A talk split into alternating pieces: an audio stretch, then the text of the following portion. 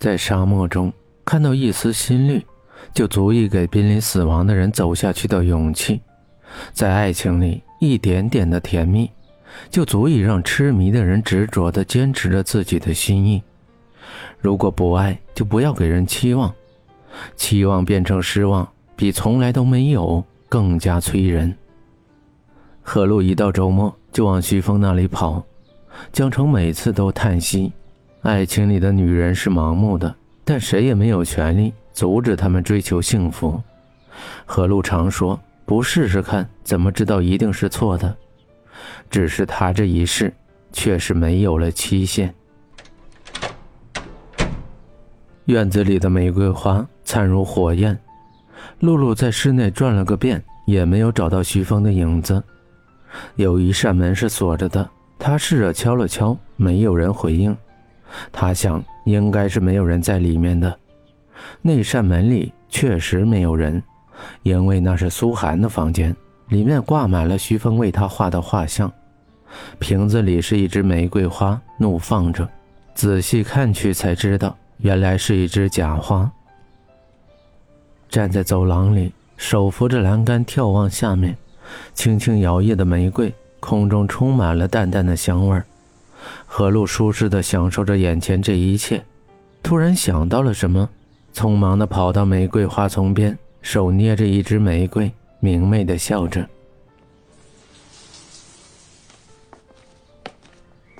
何露从浴室出来的时候，徐峰正在沙发上翻着一个杂志，淡淡的神情专注在书页上。很显然，他没有注意到一个人就站在他不远的地方。你回来了。何璐咬着嘴唇，小声的说着，嘴角泛着淡淡害羞的笑。刚洗过的发丝滴着晶莹的水滴，顺着脖子沁到胸前的一片衣服。薄薄的衣料紧贴着身体，朦胧地想象出身体的曲线。徐峰翻动了一下书页，凝神的眸子却始终没有再抬起来。你看了这么久书，累了吧？何璐说着，端了一杯茶放到桌上，一点点的推到徐峰的眼前。这是什么？徐峰脸色不悦的问，声音有些生气。玫瑰茶，是用玫瑰花瓣和冰糖做成的。另外，我还加了一些蜂蜜水，喝起来对身体。徐峰一把打翻桌上的茶杯，温暖的茶杯打在何露身上，娇艳的玫瑰花瓣在她身上打了个旋儿，又落到地上，水滴顺着发丝落下。何露垂着眸子，低着头，小声的把还没说完的话说了出来：“对身体好。”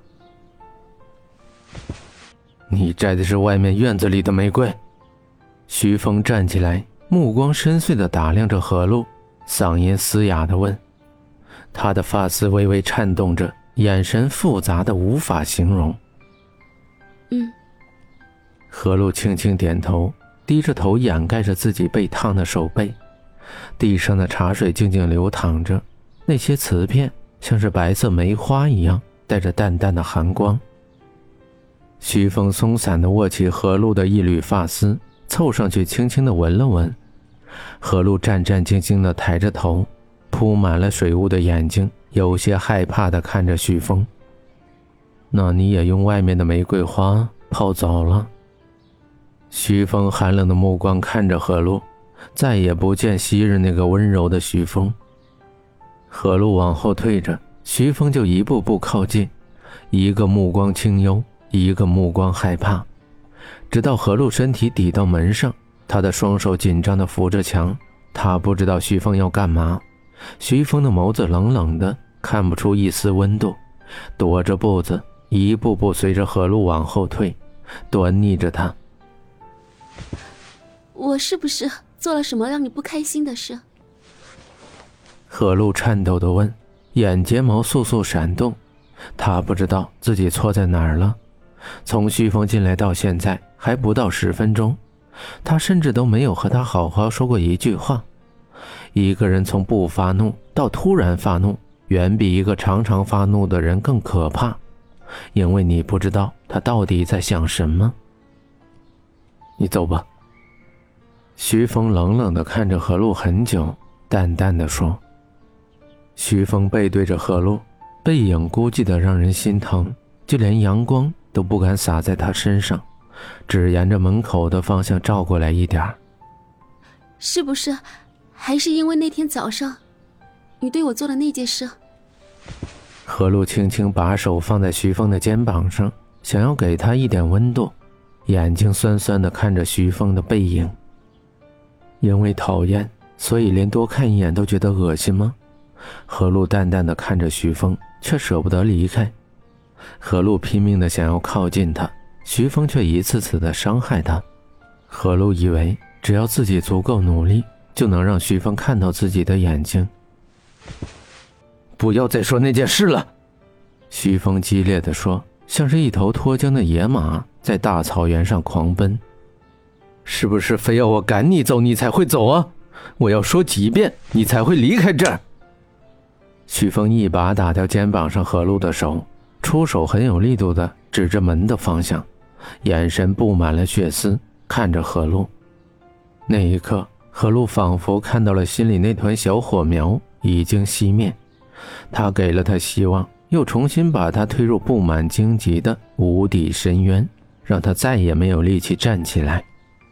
何露失魂落魄地走着，眼神布满了死寂，每走一步心就痛一下。他刚走出门，身后就传来决绝的关门声。何露回头，一扇冰冷的门成了他们的屏障。原来女追男并不是隔了一层纱。而是隔了一扇门，他在外面，徐峰在里面。